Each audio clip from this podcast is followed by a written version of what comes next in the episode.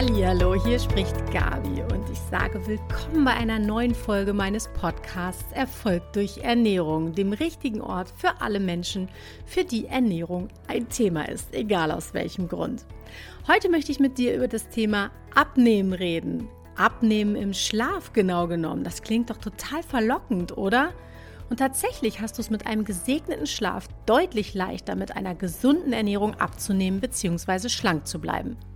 Das Gegenteil gilt leider auch. Schlafmangel fördert nämlich Übergewicht. Wenn du wissen möchtest, welchen Einfluss dein Schlaf auf dein Gewicht und aufs Abnehmen hat und was du tun kannst, um deine Schlafqualität dahingehend zu verbessern, dann bleib dran.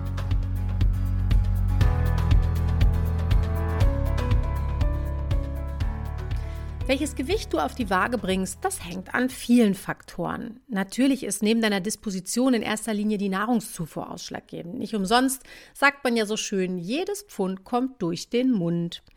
Ein leichtes Kaloriendefizit ist sicherlich eine Grundvoraussetzung fürs Abnehmen. Allerdings ist vielen Menschen gar nicht klar, wie viel Einfluss auch ein gesunder Schlaf auf ihr Gewicht und vor allen Dingen aufs Abnehmen hat. Platt gesagt, Schlafmangel fördert Übergewicht. Chronischer Schlafmangel und damit verbunden zum Beispiel auch Schichtarbeit fördert der Studienlage zufolge Adipositas, also Übergewicht, und ist auch begünstigend für Stoffwechselerkrankungen wie zum Beispiel Diabetes mellitus, den kennst du landläufig vielleicht auch als Zuckerkrankheit. Und spät ins Bettgeher tragen laut Studienlage noch zusätzlich zu diesen negativen Effekten bei. Heißt also im Umkehrschluss, bist du eine Nachteule, gehst spät ins Bett und schläfst zu wenig und oder schlecht, dann förderst du die Entwicklung von Übergewicht bzw. erschwerst es dir selber, von deinem Übergewicht runterzukommen.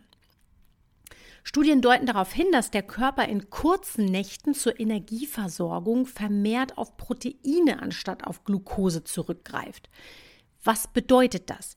Das bedeutet, dass sich dein Körper über Eiweiße anstatt über Zucker versorgt. Zucker besteht ja bekanntermaßen aus Kohlenhydraten. Das habe ich dir ja in vorhergehenden Folgen schon etwas genauer erläutert. Und in den Studien war es so, dass die Zuckerspiegel der Teilnehmer im Blut, die man gemessen hat, nach kurzen Nächten deutlich stärker anstiegen als nach solchen Nächten, in denen die Teilnehmer einen gesegneten Schlaf hatten. Das Fettgewebe hat daraufhin so reagiert, dass der überschüssige Zucker, also die überschüssige Glucose, ja, in Form von Fettgewebe eingespeichert wurde. Und was eine weitere Folge dieser unerholsamen Nächte war, war verstärkter Hunger. Hier vermutet man einen Zusammenhang zum Sättigungshormon Leptin, von dem hast du vielleicht schon mal gehört. Das wird von den Fettzellen ausgeschüttet und gibt Auskunft darüber, wie gut deine Energiespeicher gefüllt sind. Und bei Schlafmangel ist es so, dass die Leptinspiegel sinken und somit Appetit und Hunger die Folge sind. Ja, was in den Studien noch beobachtet wurde, war zum Beispiel die Aktivierung entzündungsfördernder Gene, ist ebenfalls ein Hinweis auf die Zunahme vieler heutiger Wohlstandskrankheiten. Was ist jetzt das Resultat dieser Erkenntnisse? Das Resultat ist, dass kurze Nächte, sofern ein Gewichtsverlust überhaupt stattfindet, eher zum Verlust von Muskelmasse anstatt zum Verlust von Fettmasse führen. Und das ist, wenn du dir zum Beispiel meine letzte Folge, äh, nee, nicht meine letzte Folge, sondern die Folge 11 angehört hast in meinem Podcast, dann äh, hast du vielleicht verstanden, dass es einen großen Unterschied macht, ob du Fettmasse oder Muskelmasse verlierst bzw. aufbaust. Denn äh, diese inneren Werte, will ich das mal nennen, machen einen ganz, ganz großen Unterschied in der Zusammensetzung deines Körpers. Wenn du da noch mal etwas näher einsteigen willst, dann empfehle ich dir in die Folge 11 noch mal etwas genauer hineinzuhören. Das heißt, kurze Nächte führen eher zum Verlust von Muskelmasse und nicht zum Verlust von Fettmasse. Und spannend finde ich dabei insbesondere oder fast schon so ein bisschen äh, ja erschütternd, dass diese Effekte sich bereits nach einer durchwachten Nacht zeigen. Also nach einer durchwachten Nacht kann man schon sichtbar, spürbar merken, dass sich diese negativen Effekte aufbauen. Du kannst dir also vorstellen, wie sich diese Effekte summieren oder sogar potenzieren, wenn du Nacht für Nacht dein Schlafdefizit weiter ausbaust. Übrigens, wen wundert's, kommt offenbar verschärfend noch das Stresshormon Cortisol ins Spiel.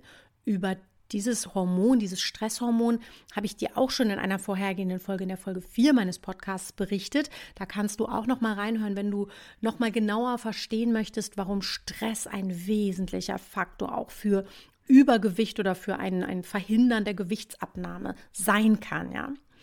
Unter anderem ist es nämlich so, dass Cortisol den Blutzuckerspiegel erhöht. Und zwar macht es das, indem es deine Leber dazu anregt, Zucker zu produzieren. Und das ist total clever von deinem Körper, denn Stress, das hat dein Körper schon in der Steinzeit gelernt, das bedeutet Überleben. Und beim Überleben geht es bekanntermaßen ums Kämpfen oder ums Flüchten. Und dafür braucht dein Körper Zucker. Zucker ist nämlich dein Superbenzin, dein Treibstoff, ja, um, der in die Zellen transportiert werden muss, um dir genau die Energie zu liefern, die du im Überlebenskampf brauchst. Und das kann eben auch in gesteigertem Appetit enden. Vielleicht kennst du diesen Mechanismus des Stressfressens, weil dein Körper einfach ganz dringend Energienachschub anfordert. Cortisol macht dich also richtig gehend kampfbereit. Und ähm, da du beim Kampf oder auf der Flucht keinen Stuhlgang gebrauchen kannst, hemmen die Stresshormone den Verdauungstrakt. Das kann zum Beispiel im Nachgang auch zu Störungen im Verdauungsprozess oder in der Nährstoffaufnahme führen. Cortisol hat leider auch den Nebeneffekt, äh, dass es die Regeneration und Entspannung hemmt. Schließlich musst du hellwach und konzentriert sein, wenn es ums Überleben geht. Und das sind alles, wie gesagt, ganz tolle Effekte, die unser Körper da ganz automatisch ablaufen lässt um uns zu beschützen. Erinnere dich also in diesem Zusammenhang bitte kurz daran, dass dein Körper ein echt toller Teampartner ist, der es immer gut mit dir meint und der immer dein Wohl im Sinne hat, ja? Es lohnt sich wirklich mit ihm zu arbeiten, anstatt gegen ihn zu kämpfen. Denn äh, ja, diese eigentlich tollen Effekte kannst du natürlich im normalen Leben und insbesondere in der Nacht nicht wirklich gebrauchen. Ein Grund mehr also, sich mal etwas ausführlicher mit Ideen zur Stressreduktion zu beschäftigen. Die gute Nachricht ist ja in dem Zusammenhang, dass Stress vielgestaltig ist. Das heißt, du kannst dich auf vielen Ebenen stressen, hast aber ebenso viele Ansatzpunkte, um Stress zu reduzieren. Das beginnt, und das sind ja unsere gängigen Themen bei Ernährung und Nährstoffversorgung, bezieht natürlich auch Job und Bewegung und emotionale Aspekte mit ein, ja, und endet natürlich beim Schlaf. Lass uns also mal die negativen Effekte schlechten Schlafs auf Gewicht, die ja richtig gehend deprimieren können, nun mal konstruktiv umdrehen und uns mal anschauen, wie wir den Schlaf für uns nutzen können. Was ist also im Hinblick auf einen gesunden Schlaf wichtig? So, zum einen ist das das Thema ausreichender Schlaf. Sicherlich ist es ziemlich individuell, wie viel Schlaf nun tatsächlich ausreichend ist. Ja, da berichten ja unterschiedliche Menschen ganz unterschiedliches, äh, womit sie sich quasi wohlfühlen. Legen wir mal die oben erwähnte Studie zugrunde, äh, dann scheinen fünf Stunden definitiv zu wenig zu sein. Da gab es ja diesen erhöhten Muskelabbau und ja, achteinhalb Stunden scheinen eine ganz vernünftige Schlafdauer darzustellen. Da gab es einen erhöhten Fettabbau. Wenn du dich also irgendwo eher in Richtung achteinhalb Stunden einpendelst, scheinst du schon mal nicht so allzu viel falsch zu machen. Wie gesagt, individuelle Aspekte mal außen vor, aber das ist so eine Tendenz, die sich zumindest aus der Studienlage ergibt. Das zweite Thema neben dem ausreichenden Schlaf ist natürlich die Erholsamkeit. Also ein erholsamer Schlaf ist der Schlüssel zum Glück. Wie kannst du das erreichen? Da spricht man ja landläufig auch so ein bisschen von Schlafhygiene. Ähm, da geht es natürlich primär auch darum, alle Störquellen zu eliminieren, die dich und vor allen Dingen dein Gehirn daran hindern, zur Ruhe zu kommen. Ansonsten vergrößerst du nämlich dein Stresslevel, das echt negative Auswirkungen auf dein Essverhalten und dein Gewicht haben kann, wie wir ja eben gerade schon gesehen haben. Was du also tun kannst äh, hinsichtlich vernünftiger Schlafhygiene, sage ich mal, um deinen erholsamen Schlaf ähm, auf ein Maximum auszudehnen. Geh ins Bett, wenn du müde bist. Also lass dich nicht von deiner Couch verschlucken, schlaf nicht vorm Fernseher ein, sondern finde den Absprung rechtzeitig, damit du dann wirklich in erholsamer Position ohne Störungen dann wirklich deinen Nachtschlaf genießen kannst. Versuch in dem Zusammenhang auch einen Puffer zwischen den Alltag und dein zu Bett gehen zu bringen, also zu, zum, zwischen Alltag und Schlaf zu bringen, ja. Wandere also nicht nahtlos vom Schreibtisch ins Bett, gönn dir ein bisschen Auszeit, Am besten natürlich medienfrei draußen in der Natur. Denn frische Luft und leichte Bewegung hilft natürlich auch, denn draußen weht dir ein bisschen frischer Wind um die Nase. Das ist auch eine tolle Möglichkeit, um nochmal zu reflektieren, loszulassen, den Kopf frei zu machen. Und unterschätzt auch nicht die stressreduzierenden Effekte selbst leichter Bewegung beim Spazierengehen. Vielleicht erinnerst du dich an die Folge, in der ich über Stress und Gewicht gesprochen habe. Da habe ich dir zum Beispiel den Tipp gegeben, einfach mal die Musik aufzudrehen, ein Lieblingslied einzustellen und drei, vier, fünf Minuten mal so richtig abzutanzen. Das kann total befreiend wirken, weil dieser kurze Bewegungsimpuls ganz, ganz viel Positives in dem Sinne mit deinen Stresshormonen macht. Ja. Natürlich, darüber reden wir auch immer wieder in verschiedenen Zusammenhängen, macht es auch durchaus Sinn, den Medienkonsum zumindest am Abend einzuschränken. Denn Fernseher, Handy und Co fordern dein Gehirn ständig heraus. Ist dir zum Beispiel schon mal aufgefallen, das finde ich immer ganz spannend, wenn man sich das nochmal vor Augen führt, dass äh, wenn du so einen Psychothriller im Fernsehen anschaust, dass sich auch dein Herzschlag, also deine Herzfrequenz erhöht, obwohl du eigentlich nur total gemütlich auf dem Sofa sitzt und dir gar nichts passieren kann? Das ist total krass, finde ich. Und daran siehst du mal, wie dein Organismus in Resonanz geht, auch wenn die Realität total ungefährlich ist und nur deine Gedanken verrückt spielen. Lesen am Abend ist eine deutlich stressfreiere Alternative für Körper, Geist und Seele. Also ein gutes Buch kann da vielleicht noch mal eine ganz gute Lösung sein. Und mindestens fürs Schlafzimmer gilt, Abstand halten. Keine Angst, ich spreche, da ist man ja gerade schon so ein bisschen angepiekt, wenn es um Abstand geht. Ja, ich spreche nur von Geräten, Strom- und Strahlungsquellen. Das heißt, Handy und andere Energiequellen sollten wirklich ausreichend Abstand zu dir haben. Und selbiges gilt auch für Lichtquellen. Ne? Also starke Lichtquellen bringen deinen Biorhythmus unter Umständen ganz schön durcheinander und hindern dich oft am Einschlafen oder am Wiedereinschlafen, solltest du nachts aufwachen. Das heißt, wenn du da eine Orientierung brauchst, damit du beim nächtlichen Toilettengang nicht irgendwo gegenrennst, dann benutzt so ein ganz moderat leuchtendes Nachtlicht. Das ist deutlich einfacher für deinen Organismus. Das ist auch mit ein Grund, warum Schichtarbeit oft unseren Körper so extrem durcheinander bringt.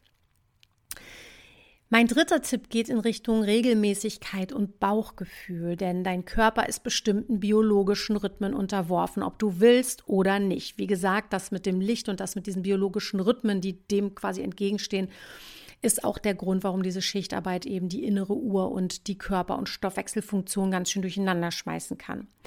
Was uns allen helfen kann, nicht nur Schichtarbeitern, sondern jedem Menschen, ist Regelmäßigkeit, also eine gewisse Routine.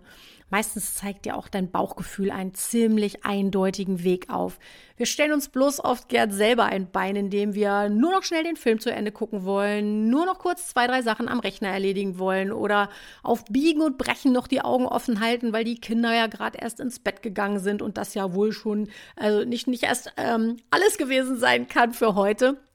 Das heißt, wir, wir ziehen durch und wir halten uns wach, äh, zwanghaft und das widerspricht natürlich so ein bisschen unseren natürlichen Rhythmen.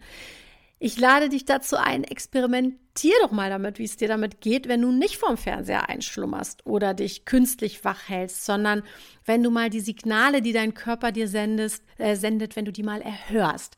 Ich wette, du würdest dich relativ schnell bei einer ziemlich regelmäßigen Bettzeit plus minus 30 Minuten einpendeln. Also wenn du magst, wag doch mal das Experiment und probier das mal für ein paar Tage aus, dich mal so ein bisschen von deinem Bauchgefühl leiten zu lassen. Vielleicht laden ja gerade die aktuell etwas ruhigeren Tage rund um Weihnachten und den Jahreswechsel dazu ein, ein bisschen mehr auf dich zu hören.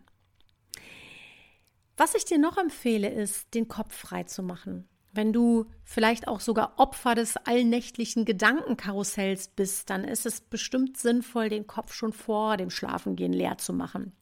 Was mir ganz viel hilft, sind Meditationen zum Beispiel. Es gibt eine ganze Reihe beruhigender Meditationen, bei denen du sogar einschlafen kannst. Ich nutze zum Beispiel oft die Meditation, die es auf YouTube gibt ähm, von Veit Lindau. Die hat er auch auf seiner Plattform Homodea zuhauf zur Nutzung freigegeben.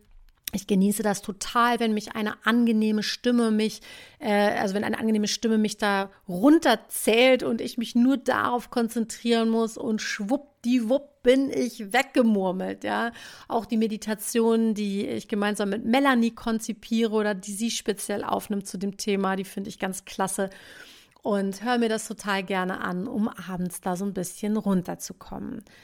Was auch vielen Menschen hilft, ist ein Notizbuch oder ein Block und Stift neben dem Bett.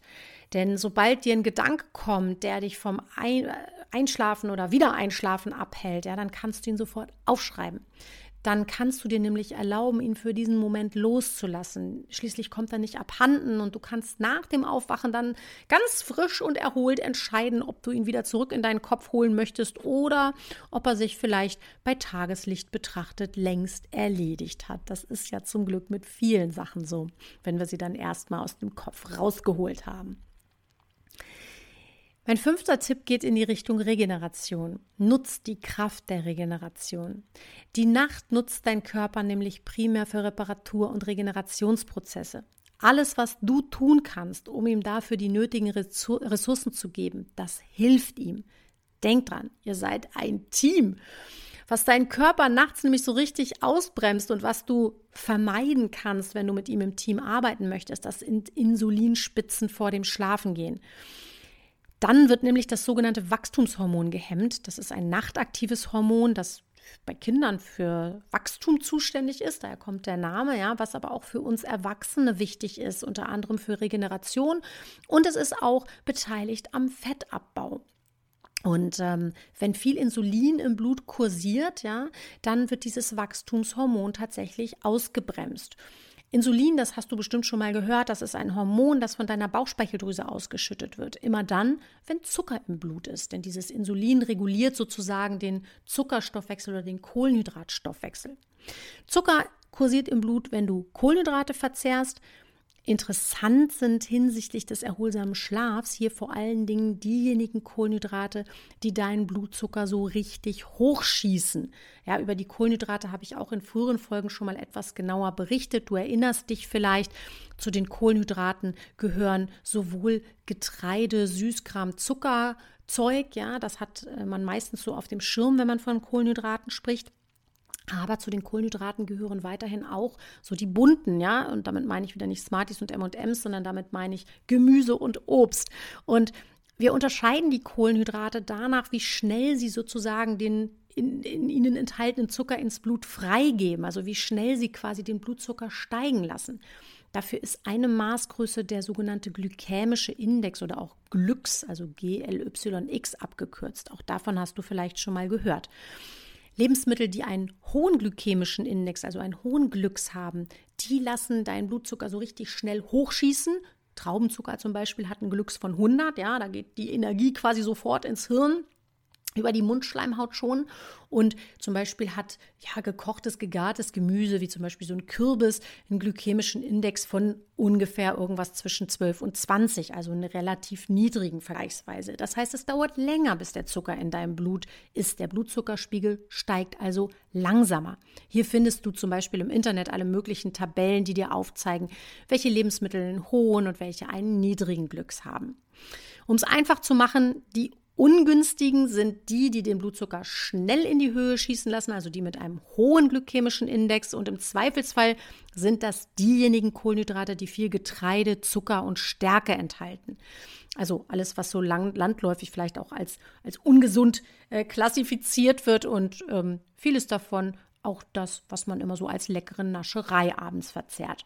Meide abends also die hochglykämischen Kohlenhydrate, sowas wie Brot, Nudeln, Pasta aller Art, Pizza, Schokolade, Chips, Kartoffeln, na, auch zum Beispiel Alkohol und andere Genussgifte hemmen deine Regeneration und äh, sind kontra kontraproduktiv für einen erholsamen Schlaf dass äh, Koffein, Guarana und andere anregende Substanzen kontraproduktiv fürs Runterkommen sind, ist dir wahrscheinlich klar. Also auch auf die solltest du vielleicht in den letzten sechs bis acht Stunden vorm Schlafengehen verzichten. Was hingegen eine ganz gute Kombination für dich sein kann, weil sie den Blutzuckerspiegel nur moderat beeinflusst und dich gut und gut regenerativ auch versorgt, das ist eine ausgewogene Abendmahlzeit. Also eine Mahlzeit, die sich auf Gemüse und eine hochwertige Eiweißquelle wie Fisch oder mageres Fleisch oder vielleicht auch einen Schafskäse oder sowas konzentriert. Ja, das ist eine schöne Kombination. Wie gesagt, die durch die Ausgewogenheit sehr günstig für deinen Körper aus. Du machst es deinem Körper abends auch leichter, übrigens Stichwort Teamwork, ja, wenn du ihm bereits einige Arbeitsschritte abnimmst. Schließlich bereitet er sich, so wie du auch, gegen Abend auf die Regeneration vor. Bevorzuge also leichte Mahlzeiten, Dinge, die gut verdaulich sind, die nicht schwer im Magen liegen und denk vor allen Dingen gerade abends auch dran, alles gut zu kauen, damit das wirklich schon mal perfekt zerkleinert äh, in, den, in Richtung Verdauungstrakt äh, sich auf den Weg machen kann. Ich mache mir zum Beispiel abends total oft so eine pürierte Gemüsesuppe und esse dazu als Eiweißquelle entweder ein bisschen Feta oder etwas von dem Life-Changing Bread, das ich schon öfter erwähnt habe und das du als Rezept auch in meinem Blog finden kannst. Übrigens hilft es deinem Körper auch, ja, macht es ihm auch leichter, wenn du nicht allzu spät isst. Vielfach wird ja empfohlen, die letzte Mahlzeit des Tages so bis 19 Uhr zu verzehren. Das ist bestimmt eine ganz gute Idee klappt nicht bei jedem gleichermaßen, je nach äh, Tagespensum und Terminlage. Versuch ähm, vielleicht auch, wenn dir das in deinem Tagesablauf also nicht gelingt, bis 19 Uhr zu essen, dennoch wenigstens so drei Stunden Abstand hinzukriegen bis zum ins Bett gehen, damit dein Körper einfach die Chance hat, noch ein bisschen Verdauungsarbeit zu erledigen, bevor du dich in die Waagerechte begibst. Was du ansonsten noch tun kannst, ist dir von deinen Muskelzellen helfen zu lassen. Denn in deinen Muskelzellen, da gibt es so kleine Zellorganellen, die verbrennen Fett sogar, wenn du schläfst. Ist das nicht genial? Das heißt also, ob Mann oder Frau gleichermaßen, wenn du einen Abnehmwunsch hast, dann ist es durchaus sinnvoll, deine Muskeln immer mal wieder zu stimulieren und ein bisschen zu trainieren. Und dabei geht es gar nicht ums Gewichtestemmen im Fitnessstudio stundenlang, äh, sondern langsames, achtsam und ordentlich durchgeführtes Training mit dem eigenen Körpergewicht ist wirklich super. So setzt du nämlich Aufbaureize für deine Muskulatur und verbunden mit einer ausgewogenen, gesunden Ernährung, die unter anderem entsprechende Aufbaustoffe liefert um ausrei und, und mit ausreichend Regenerationszeit verbunden, dann kann deine Muskulatur in den Aufbau gehen und arbeitet in Sachen Fettverbrennung für dich weiter, selbst wenn du schlafen gehst. Und brauchst du zum Thema Ausgewogenheit, äh, ausgewogene Ernährung noch Input, dann hör gerne nochmal in meine zweite Podcast-Folge hinein. Da habe ich dir meine zehn goldenen Ernährungstipps zusammengefasst. Ja, dass guter Schlaf eine gute Idee ist, das ist wohl unbestritten. Ich finde es mega spannend, dass der Schlaf wie viele andere Faktoren auch so einen riesigen Einfluss auf unser Gewicht haben kann und andererseits, wie viel wir doch tun können, um unsere Schlafqualität hier deutlich zu verbessern und da auch unseren Körper wieder für uns arbeiten zu lassen. Ich hoffe, dir hat die Folge gefallen und du konntest einige neue Ideen mitnehmen. Und wenn dem so ist, dann freue ich mich total, wenn du mir eine Bewertung bei deinem Podcast-Anbieter hinterlässt und natürlich auch, wenn du diesen Kanal abonnierst. Natürlich freue ich mich wie immer auch total über dein Feedback, das du mir gerne in den sozialen Medien, zum Beispiel bei Instagram oder bei Facebook hinterlassen kannst. Da findest du mich immer unter dem Tag Erfolg durch Ernährung in einem Wort geschrieben und mit Umlaut AE. Mir haben mittlerweile mehrere Hörer berichtet, dass sie meinen Podcast beim Einschlafen hören. Das finde ich ganz bezaubernd und ich bin ganz gespannt, ob das für dich auch gilt und ob du diese Worte überhaupt noch bewusst hörst. Ich wünsche dir in diesem Sinne nicht nur heute, sondern allzeit einen ganz erholsamen Schlaf, süße Träume und ein energiegeladenes Erwachen. Und ich freue mich auf dich in der nächsten Folge. Deine Gabi.